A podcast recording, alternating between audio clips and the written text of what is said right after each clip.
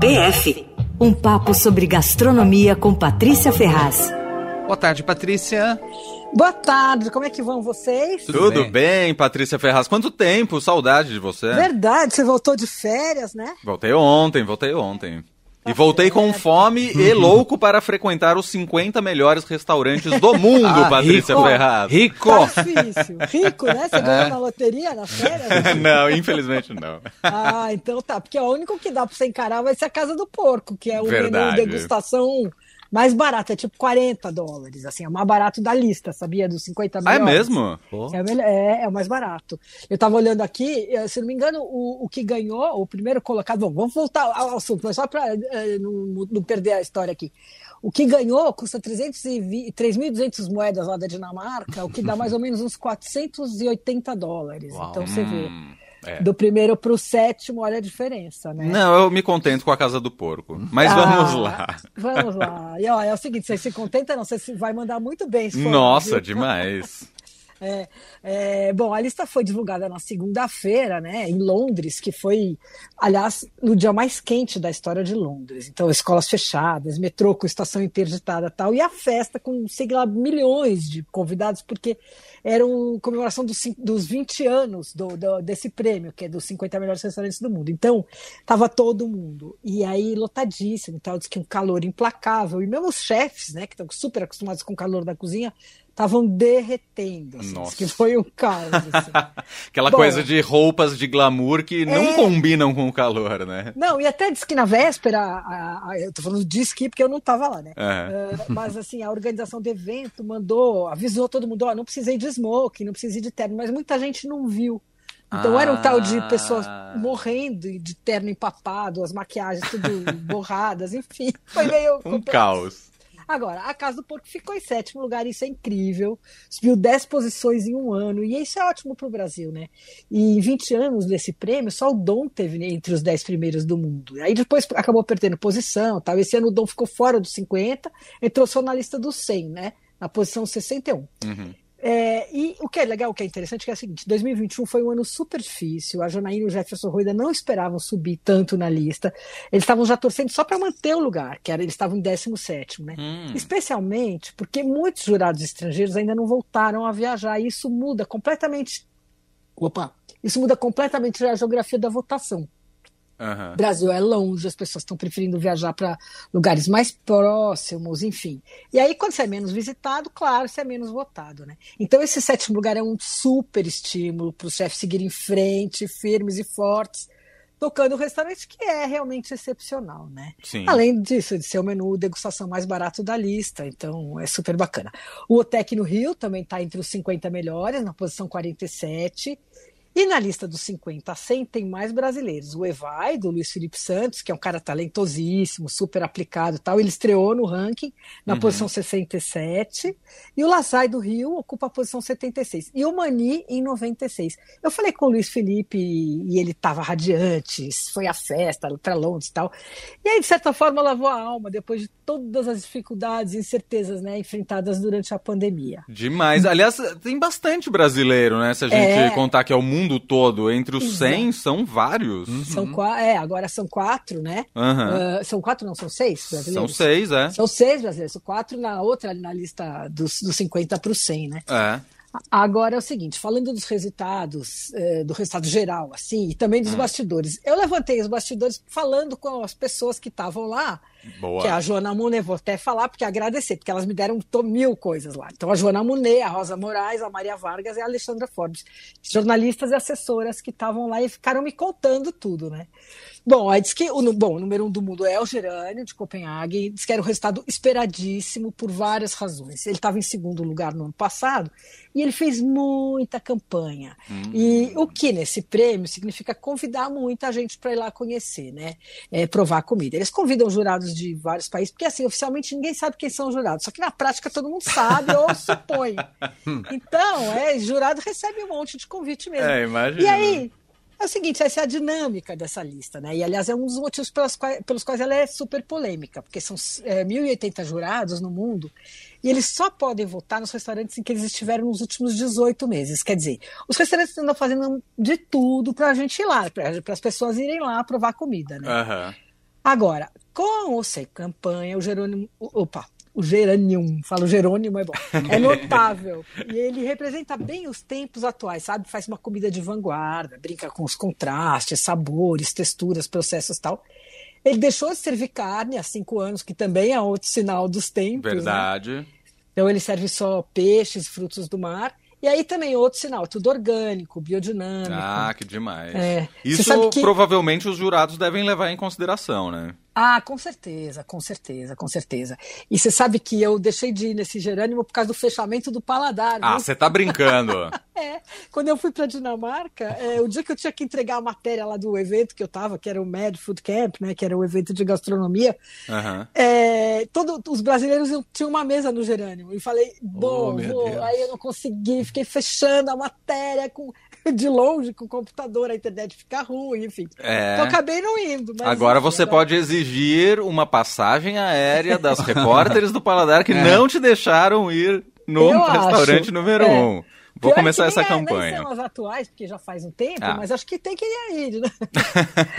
Bom, aí a outra coisa curiosa é o seguinte: o Central, em Lima, como segundo colocado, esse não era esperado de jeito nenhum. Estava em quarto no ano passado. O restaurante é incrível, comida ao mesmo tempo contemporânea, criativa e baseada em produtos tradicionais do Peru e tal.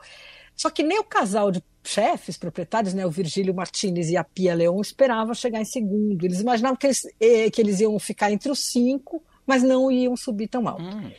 E isso também representa muito para a América Latina. Aliás, a presença da América Latina está bem forte no prêmio esse ano, porque ó, entre os dez melhores, quatro são latino-americanos. Tem Uau. o Central em Lima, a Casa do Porco, os mexicanos Puyol e Quintonil. E aí só tem três espanhóis, dois italianos e um dinamarquês. Então, estamos arrasando. Muito. Você conhece os quatro latino-americanos, Paty? Não, não. Eu conheço só o Central. Os tá. do México, não. Não conheço. Uh, dos espanhóis, conheço alguns. Mas, enfim a, a presença italiana também está crescendo bastante. Isso também é uma, uma novidade, assim, sabe? A entrada mais alta esse ano foi de um italiano chamado Uliassi. Ele entrou na lista direto em 11 primeiro. Ele não estava nem no 100 no ano passado, sabe? Uma hum. trajetória assim excepcional. Muito. É uma cozinha de produto e eles combinam de um jeito muito particular carne e peixe assim no mesmo prato, sabe? Então você faz o peixe, mas o molho do peixe é de carne. É uma ah, coisa que bem. Demais. É, é, eles têm laboratório de pesquisa e tal. Esse restaurante fica no litoral do Marque. Uh, bom, esse ano uh, teve uma coisa muito curiosa, porque ah. normalmente os chefes, uh, assim, o prêmio, eles quem chega no topo vai para um Olimpo. Então não concorre mais à lista. Tá. Só que tem meio uma, um acordo de cavalheiros ali que, para não desprestigiar o, o, prêmio, né? Porque senão vai perdendo cada vez mais as celebridades, eles costumam ir. Bom, ah. nem todos estavam lá esse ano e uma presença, é, uma ausência, aliás, notada foi do Daniel Um, do Eleven Madison de Nova York. E eu acho que ele perdeu o ânimo de participar, porque no ano passado, não sei se vocês lembram, ele enfrentou uma super saia justa, porque bem na época da premiação saiu uma crítica forte do New York Times, acabando com o restaurante, gozando, falando mil coisas, tal, que ele virou vegano, né? E aí, enfim. Eu lembro que você contou é, essa história pra gente. É, é. E as pessoas, inclusive, porque ele namora a viúva do Steve Jobs, então acho que as pessoas ficam mais iradas ainda. Ah. Sei lá. Bom, mas é, dessa vez, então, alguns não foram. Os Roca estavam lá, o Albert Adrià também, o italiano Máximo Bottura, que nunca falta, é uma figura. Ele fica na porta, faz dois anos que ele fica meio recebendo os convidados ali na entrada, filma, é, faz, ele é um showman, né? As pessoas é. implicam tal, mas eu me divirto muito com ele, eu acho ele uma figuraça, assim.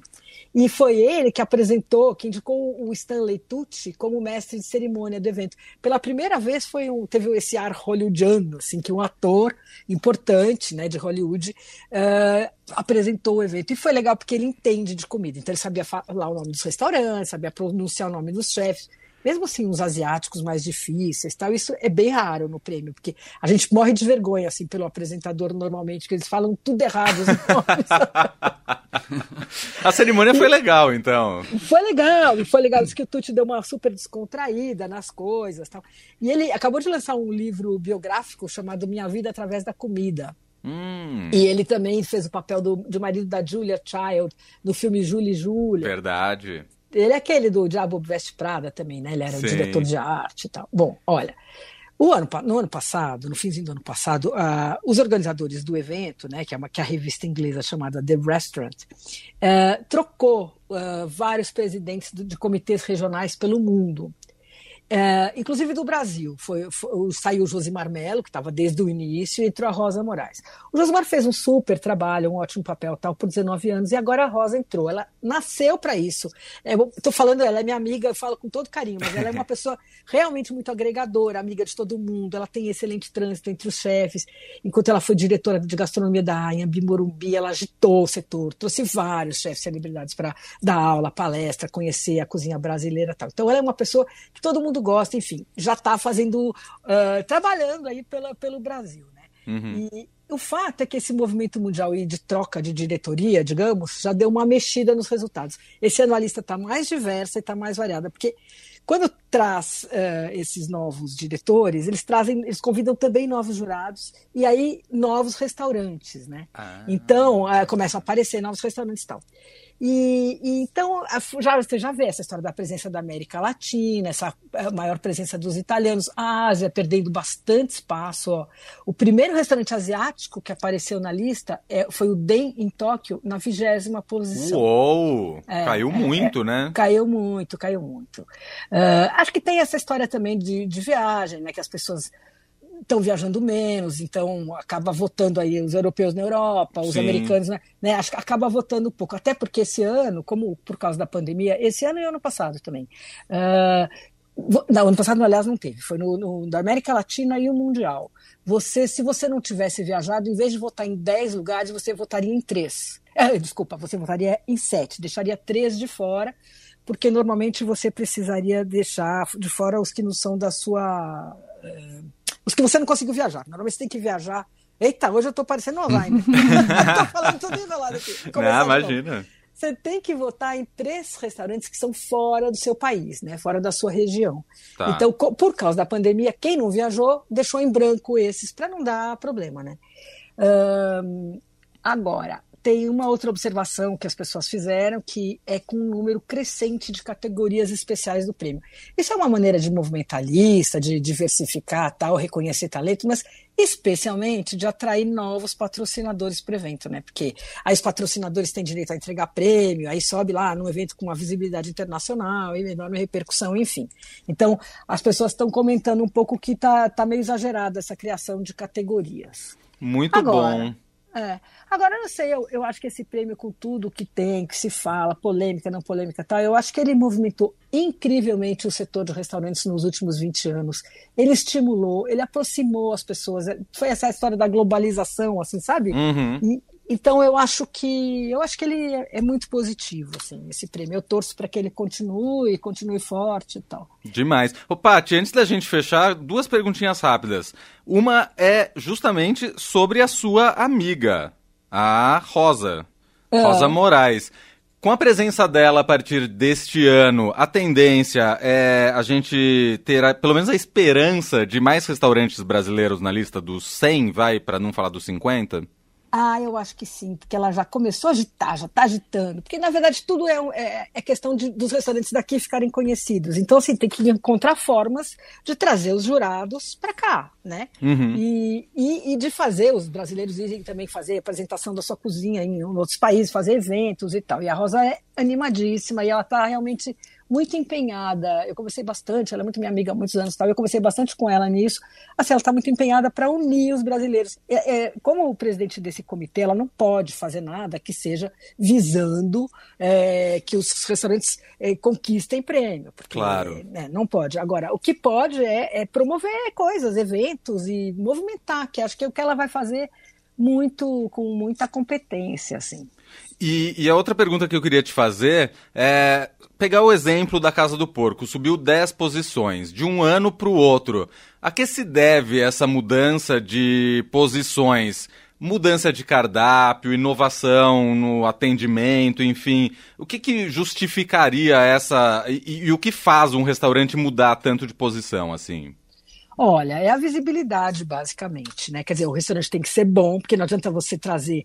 Por isso que fala, essa polêmica também, ela, ela é um pouco injustificada, porque fala assim, ah, os restaurantes estão convidando. Sim, Eles convidam, ninguém sabe quem votou, uhum. se, se, entendeu? Eles te convidam porque eles querem que você conheça a comida deles. Então, ninguém sabe quem, quem vota, quem, quem vota, quem não vota. E eu acho que a Casa do Porco ela mantém, sim, uma regularidade, ela não para de criar, quer dizer, agora tem lá o menu vegetariano pareado com o menu eh, regular que tem porco. Uhum. Uh, é um restaurante que tem uma pegada única, né, de, de ser um ingrediente só, abordado de, de diferentes maneiras. Sim. Enfim, eles não descuidam de drink, é, é, tudo bacana. Agora, podia ser tudo isso se, se, e se não fosse visitado, não adianta, porque as pessoas não iam votar, né? É então, verdade. a, a visibilidade é uma coisa. E eles têm circulado muito, a Janaína tem feito muitos eventos, tem sido convidada para muitas coisas. E então eu acho que um pouco é isso, é a questão da visibilidade que faz uh, subir tanto. Né? Muito bom. Pati, vamos combinar uma ida à Casa do Porco, então, para breve. Ah, por favor. Tem menu novo lá, hein? Ó, vamos lá. Vamos lá. Patrícia Ferraz com a gente toda quarta-feira aqui no PF, no fim de tarde, mas está todos os dias no Por Aí, ao longo da programação da Rádio Eldorado. Pati, adorei. Um beijo. Semana que Beijão. vem a gente se fala. Até mais, Obrigada, Pati. gente. Tchau. Beijo, Tchau, boa André. noite. Beijo. Valeu.